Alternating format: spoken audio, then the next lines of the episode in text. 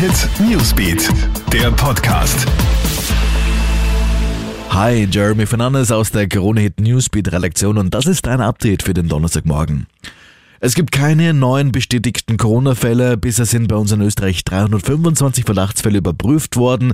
Zwei davon, das italienische Pärchen in Tirol, sind positiv ausgefallen, alle anderen negativ. Doch warum herrscht eigentlich dermaßen große Panik, wenn Experten noch immer betonen, das Coronavirus sei laut derzeitigem Wissensstand mit der klassischen Grippe vergleichbar? An der Influenza sterben jedes Jahr tausende Patienten, doch niemand berichtet darüber. Der Unterschied sei, dass Corona noch unbekannt bekannt ist und dass es vor allem noch keine Impfungen gibt. Das sagt Medienpsychologe Peter Wituch. Es ist nun fix, Heinz-Christian Strache geht bei der kommenden Wienwahl für die DAÖ an den Start. Das gibt der ehemalige FPÖ-Chef und Vizekanzler gestern bei der Aschermittwochsrede der Allianz für Österreich bekannt. Er strebt also an, Bürgermeister von Wien zu werden.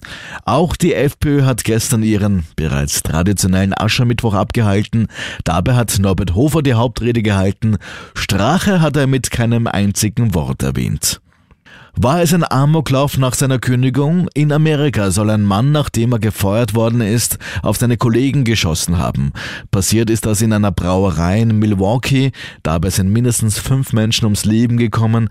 Auch der mutmaßliche Täter selbst ist tot.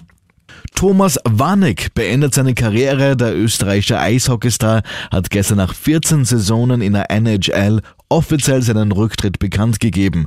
Nach mehr als 1000 Spielen, 394 Toren, zweimal fünf bester Torschütze der Liga und dem Titel Österreichs Sportler des Jahres stellt er also nun seine Eislaufschuhe in die Ecke.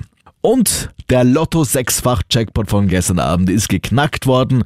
Freuen können sich jeweils ein Burgenländer, ein Salzburger und ein Steirer, dass sie die sechs Richtigen getippt haben. Sie teilen sich nun eine Summe von mehr als 9,2 Millionen Euro. Soweit dein Update. Mehr Infos bekommst du stündlich im Krone Hit Newsbeat und natürlich auch hier im Podcast. Schönen Tag noch. Krone Hit Newsbeat, der Podcast.